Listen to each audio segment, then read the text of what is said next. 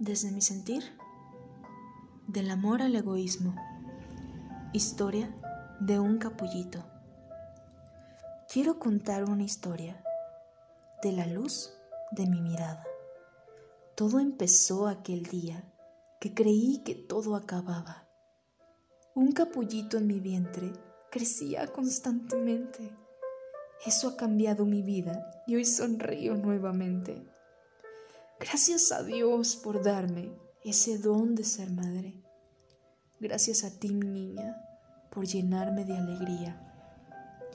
Quiero contar una historia de la luz de mi mirada, esa pequeña traviesa que me tiene enamorada. Yo te guiaré de la mano hasta llegar a lo más alto. Te haré reír, mi niña, hasta llenarnos de alegría. Te apoyaré y veré crecer, hasta una dama llegarte a ser. Esta fue mi promesa en forma de canción. La escribí en mi embarazo y cada noche se la cantaba con aquella ilusión de tenerla entre mis brazos. Recuerdo la primera vez que la vi. Sus ojitos eran apenas dos líneas. Y recuerdo que le pregunté, Joveli, ¿eres tú? No podía creer lo que veía. Era la cosita más feíta que había visto. Aunque llena de amor, me tranquilicé pensando, bueno, todo lo que nace feíto, después se pone bonito. La tomé entre mis brazos para darle su primera porción de lechita de mi pecho, pero creo que cuatro kilos 230 gramos no se abastecían con la leche de mamá. Aunque estaba llena de amor, estaba en un grito desesperado porque me encontraba sola. No sabía, si llorar, si gritar, si desesperarme o disfrutar el momento. Una cesárea del tamaño de un cien pies.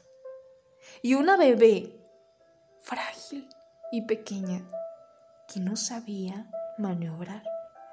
Las personas que estuvieron ahí conmigo se fueron, diciéndome que no había nadie de mi familia ahí. Me quedé sola todo ese tiempo. Pero eso no importa ahora, si sabes. Porque yo seguí cantando su canción, hasta que un poco más grande el cantarle era el remedio para calmar sus llantos. Después, al cantarle tenía revolución en su portabebé, aventando sus piernitas sin parar. Cuando aprendía a hablar, balbuceaba cuando yo le cantaba su canción. Hasta el día en que la cantaba conmigo. Mi capullito era su canción favorita. Su amor incondicional me hacía avanzar entre todos los problemas que habitaban en nuestro hogar. Joeli me daba esa paz que yo necesitaba. Entre gritos y golpes, ella me fortalecía. Al año y medio de Joeli se convirtió en mi defensora, diciéndole a su papá, papá, no le grites a mi mamá.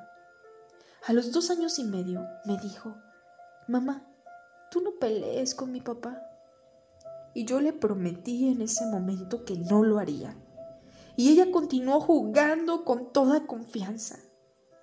Fuimos inseparables. Huimos de casa después de que su padre intentó ahorcarse con una extensión de luz. Aún recuerdo ese trauma.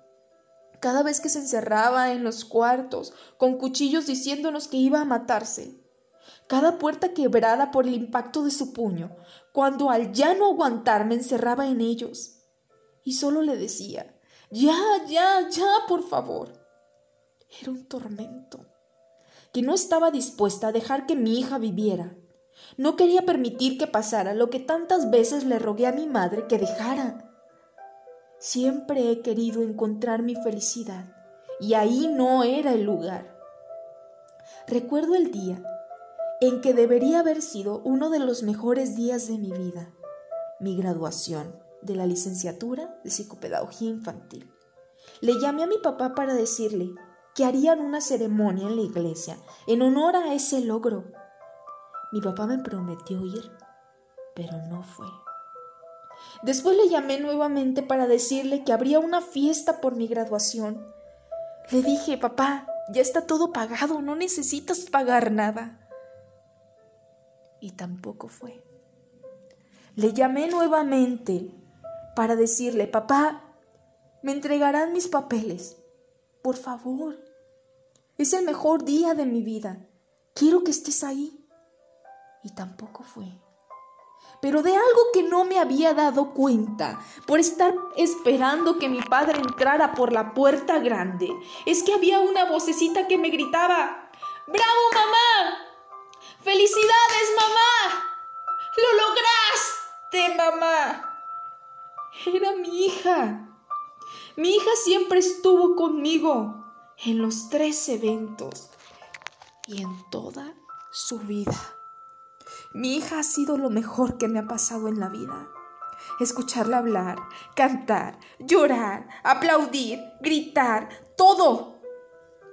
Todo lo amo. Incluso cuando le enseñé las vocales, haciendo referencia a animalitos y frutas. A de abeja. E de elefante. I de iguana. O de oso.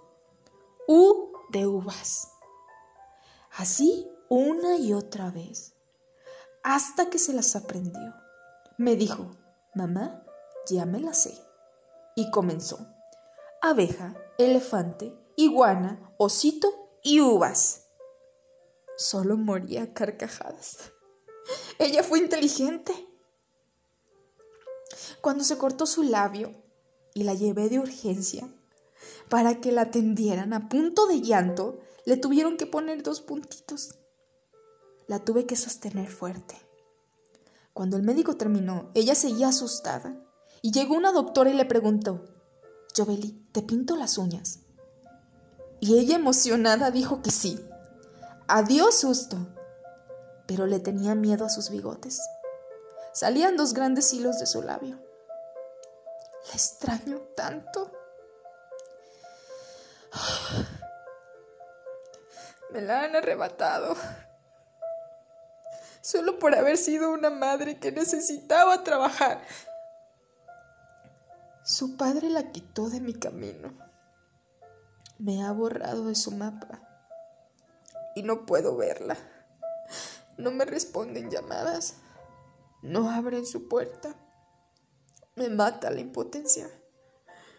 Casi nunca me siento bien. Todas las noches lloro y me lleno de insomnio. Sé que la volveré a tener conmigo. Lo siento en el fondo de mi corazón. Estoy en ese proceso de recuperar a mi bebé. Tenga lo que tenga que hacer. Creo que una madre o padre no dan un paso adelante por sus hijos. Dan los pasos que sean necesarios. Yo daría mi vida de ser posible. Sé que Dios me apoyará con la fortaleza que necesito para seguir adelante con su recuperación. Así que mamá o papá, si estás escuchando esto, honra el tener a tus pequeños. Muchas mujeres y hombres estamos batallando con situaciones como esta a causa, a causa de la maldad de otros. Si vives maltrato, aléjate de ahí. Nuestros hijos no tienen por qué pagar los comportamientos de otros. Eres fuerte para salir y continuar sola o solo. El amor a los hijos es más grande que el de una pareja. Aunque es difícil perdonar a todos aquellos que nos han hecho daño, nos libera. El perdón solo es una creencia, al igual que el orgullo. Deshazte de ellos, para que por lo menos en tu proceso continúes con una paz yo ya perdoné. ¿Y tú? También he comprendido. Y tienes que comprenderlo también. Que cuando alguien afecta, no te tiene que afectar a ti. Es un problema con ellos mismos, no contigo. Si alguien agrede, es por el deseo enorme de agradecer a sí mismo. Si alguien grita, se grita a él mismo. Todo es a sí mismo. Si alguien te trata mal, recuerda que el problema está en ellos, no en ti. La gente normal no disfruta destruyendo a otros seres humanos. Quiero que te quedes con esta frase. Cuando dejes de lado el egoísmo, la soberbia, la vanidad, la comparación y vean en el otro a sí mismos, siempre y cuando se amen a sí mismos, podrán comenzar a tener una ligera idea del amor real. Y ese no tiene fronteras. Si estás pasando por lo mismo que yo, no tengas fronteras. El amor es más grande que todo lo que pueda suceder. No te limites. Yo no lo haré. Y créeme que llegará el momento en que mi hija hará un podcast conmigo y tal vez cantará una canción junto conmigo y te la compartiré con el amor que te comparto esta historia. Gracias por escucharme.